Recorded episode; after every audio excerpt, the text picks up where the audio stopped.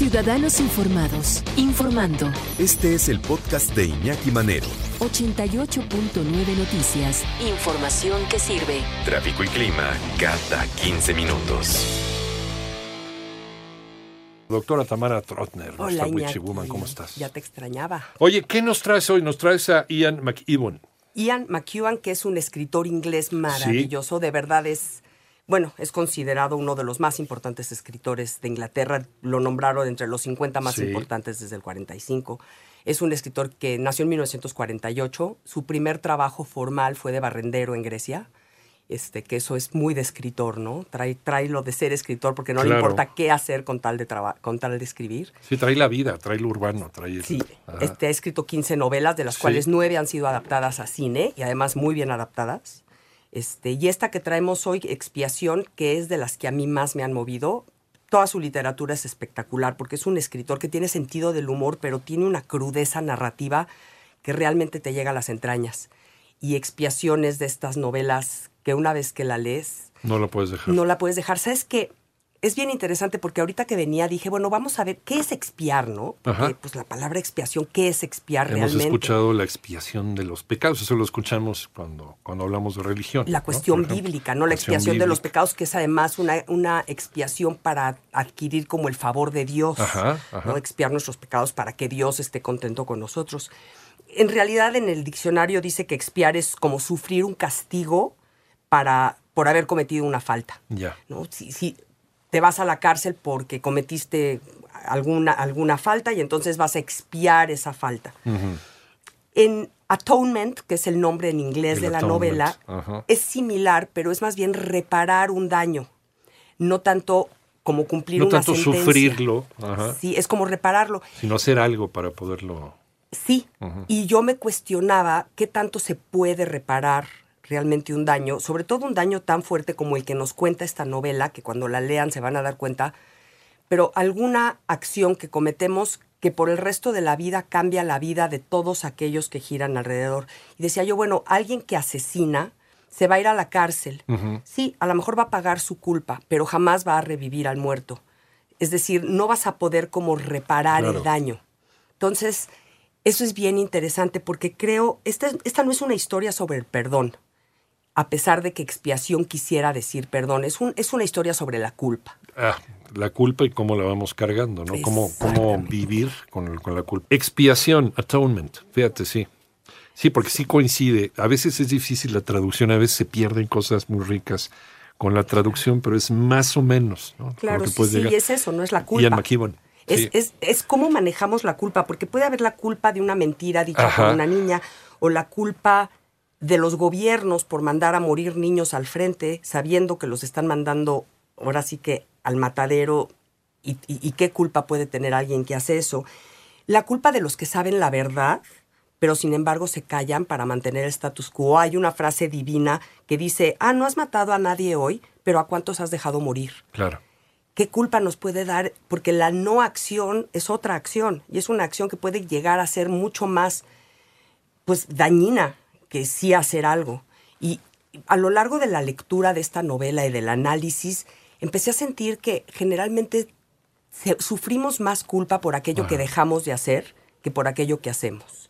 Y hay estas frases así muy, muy este, triviales, ¿no? Que te dicen, eh, sí, no, mejor vivir, lo bailado nadie te lo quita y cosas de estas. Pero realmente, Iñaki, creo que sí.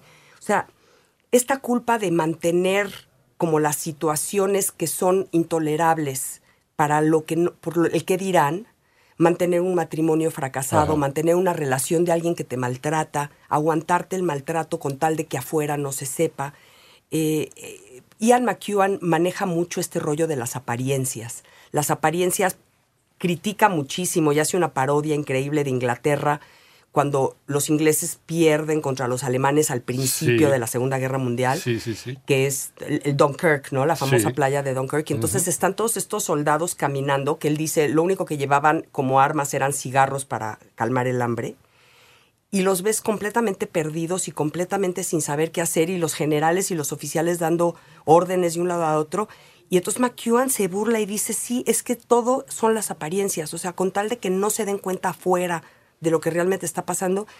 Y qué bárbaro, qué trabajo cuenta- cuesta mantener estas apariencias, Iñaki. Desde nuestra casa, desde el seno familiar, hasta un país que quiere mantener las apariencias de aquí hay pura estabilidad y estamos ganando mucho y estamos Aún a pesar de creciendo. nosotros mismos, ¿no? Estamos requete bien, este, ¿no? Sí, es, es, es, la y hipocresía. contener, ¿no? ¿no? Contener las cosas que van mal por medio de, de- Claro, claro. de simulaciones. Es la famosa parodia esta de la persona metiéndole el dedo a la presa para que no se salga el agua, ¿no? Hasta que se le viene toda la presa encima. Hasta pues es que revienta. Hasta que revienta. Y entonces como seres humanos reventamos y en esta novela lo vemos muy claro porque además es una novela, es un bestseller, pero generalmente cuando hablamos de bestsellers a los, a los lectores así como más exigentes les da para abajo, ¿no? De, ah, no, no, yo un bestseller de estas novelitas de aeropuerto no quiero. No se dejen llevar porque sí es un bestseller, se han vendido millones de copias Eso no quiere decir que, no tenga calidad. tiene una ¿no? gran Ajá. virtud literaria, porque además McEwan confía en los, en los lectores inteligentes y él es un escritor valiente. En esta novela nada más maneja tres estilos completamente distintos. Empieza siendo una novela gótica, muy descriptiva, lenta, eh, llena de recovecos. Se sigue con una novela bélica que de veras tienes que tener estómago para leerla porque, Te híjole, te da unas imágenes de- realmente devastadoras y, de- y acaba como un drama romántico. Entonces, y además la novela su- empieza en 1935 y termina en 1999. O sea, son 65 años de la vida de estas uf, personas. De narración. Sí. Es brutal eso. Es brutal. Y son los mismos personajes que empiezan y terminan, evidentemente muy distintos. Nos hace muchos cuestionamientos del, del perdón y de la culpa, por ejemplo, de un escritor. Hay un momento en el que dice, como escritor, decidí hacerle esto y esto y esto y esto a mis personajes. Yo lo decidí. Y ahora que mis personajes lo están sufriendo, no ten- ¿quién me va a perdonar a mí? ¿No? Como, como escritor Dios, este, Sí. este, este Dios que se vuelven los escritores, y dice, a Dios no hay quien lo perdone. Y esto va a generar, así como todos los que me están oyendo ahorita, les va a revolver el estómago, pero él dice, cuando Dios comete un error, ¿quién lo perdona? ¿Quién lo perdona? ¿no? ¿Cómo, ¿Cómo puede ir con, con la culpa? A veces eh, las religiones funcionan como una especie de colchón para detener nuestra culpa, como eh, darte certidumbre de que hay algo más en el camino, de que hay algo que te puede perdonar esa omisión. Pero si no hay nada más arriba de ti. ¿quién te va a perdonar? Pero además, si Dios te perdona, Ajá. si el Padre te perdona, si te perdonas a ti mismo. Ah, eso y es, es que por ahí debemos de empezar. Es que esa es la cuestión, ¿no? Antes de hacer cualquier cosa, es un poquito decir, me podré perdonar, porque nos podemos hacer babosos todo lo que querramos. ¿sí? Eh. Y podemos decir, y podemos, no, porque justificar y justificar las acciones. eh. Pero perdonarnos, realmente perdonarnos, sobre todo perdonarnos cuando vemos que el daño que hicimos es imposible de corregir es muy, muy fuerte, ¿no? Y aquí uno de los personajes eh, se mete de enfermera y trata de curarle las heridas a todos estos soldados y se mete en las heridas más olorosas, más fuertes, más terribles, con una necesidad, pues, de expiar esta culpa que tiene y pues, que jamás va a poderlo lograr, porque finalmente cuando haces un daño a un tercero, lo único que te curaría de la culpa sería si ese tercero dejara de sufrir el daño. que es el origen de muchos santos, por lo menos de la iglesia, de la iglesia católica. Muchos de ellos que tuvieron eh, pasados nada recomendables, ¿no? por decirlo de Por otra decir. manera. No, entonces pues, San Francisco de Asís, San Ignacio de Loyola, y fueron los que fundaron pues grandes, eh, grandes movimientos, como, como la- la- los franciscanos o la o, o- o, este, o los jesuitas, pero, pero pues, ella- eran personas nada edificantes, con unas vidas verdaderamente desordenadas Claro. en algún momento de su vida. ¿Y cómo expiaron ¿no? su pasado? Pues metiéndose en el servicio de los demás, en la humildad, en la pobreza, ¿no? en, en el, el- el humillarse a uno mismo para Claro. poderse lograr un, lograr un perdón. ¿no?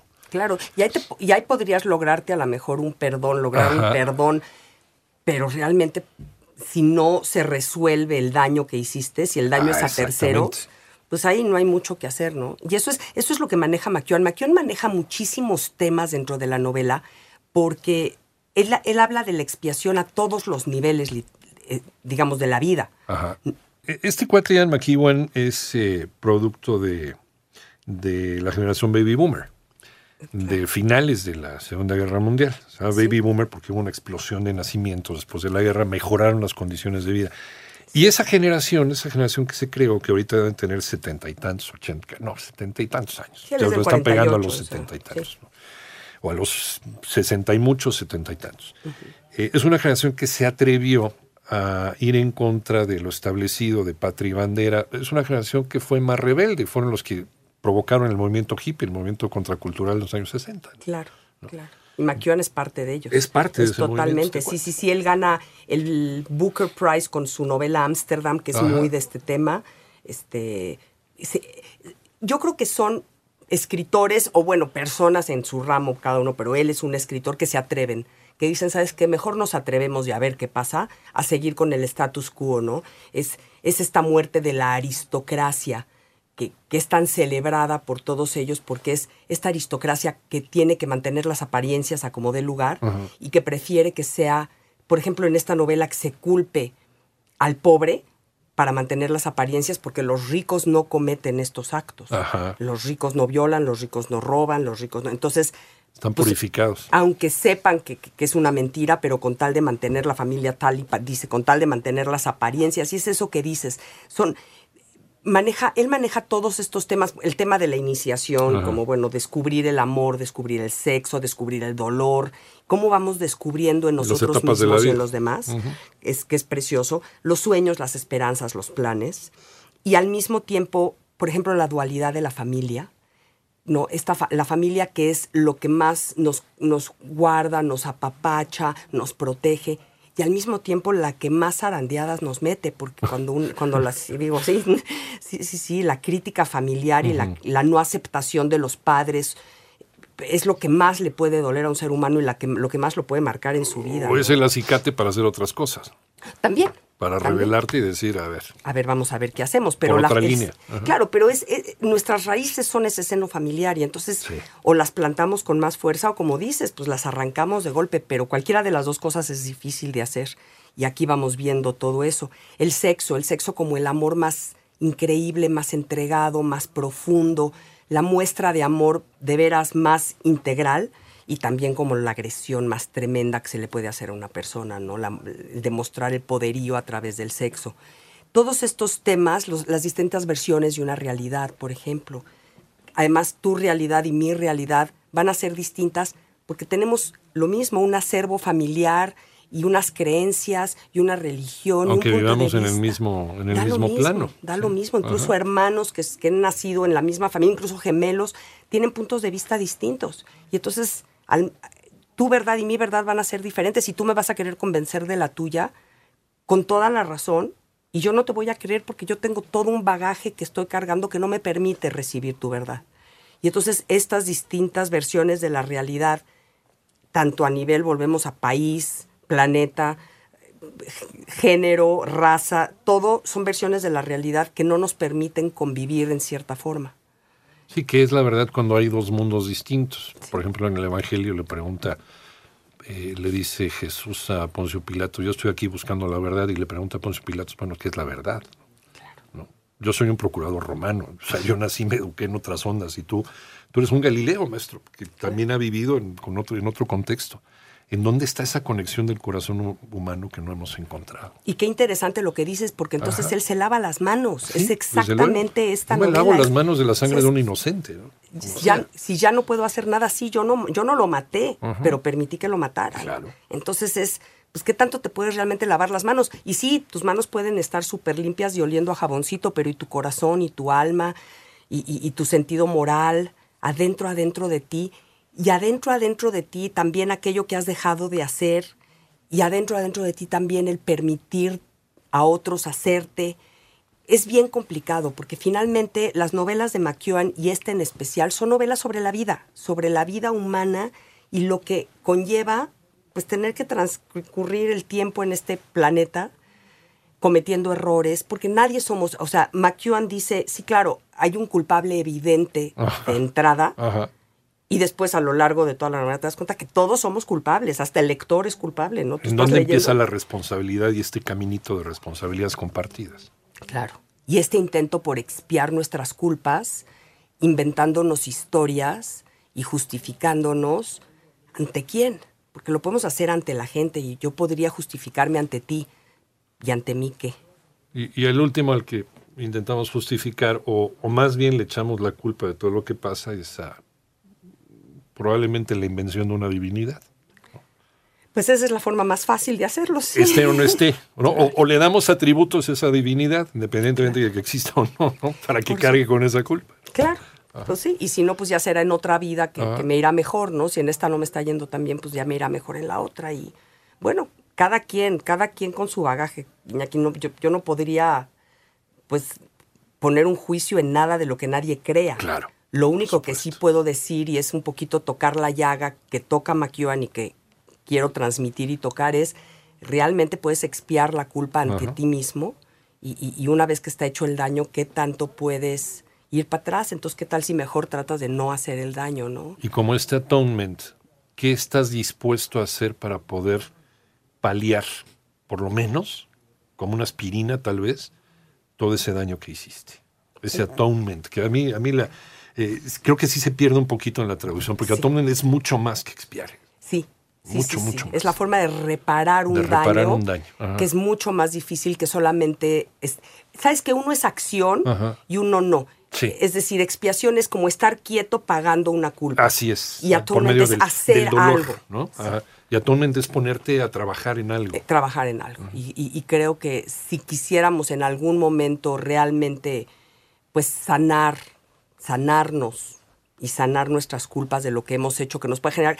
Y luego también, tampoco seamos culpígenos, caray. O sea, también. Porque si una cosa es si todos somos culpables y otro lado es tampoco es para tanto. Ajá. O sea, tampoco te metas los latigazos, ¿no? Porque también de repente el miedo, y sobre todo el miedo a esa divinidad de la que hablas, y el miedo al que dirán, y el miedo a no vaya a ser. Merezco vivir con eso toda la vida. Merezco cargar con eso. Claro, entonces nos genera una culpa, el miedo nos genera una culpa horrible de cosas que probablemente no, no tendríamos por qué sentirnos culpables, porque finalmente estamos viviendo y estamos haciendo lo mejor posible. Y son los lastres de los que habla esta novela de Ian McEwan. Expiación, Atonement, ya la podemos conseguir en cualquier lado. En cualquier lado. Super bestseller y les va a fascinar. Porque esa es la magia de las novelas, de, de las lecturas que nos recomienda Tamara Tronder, que es muy fácil encontrarlas para poderlas adquirir y poderlas leer este fin de semana.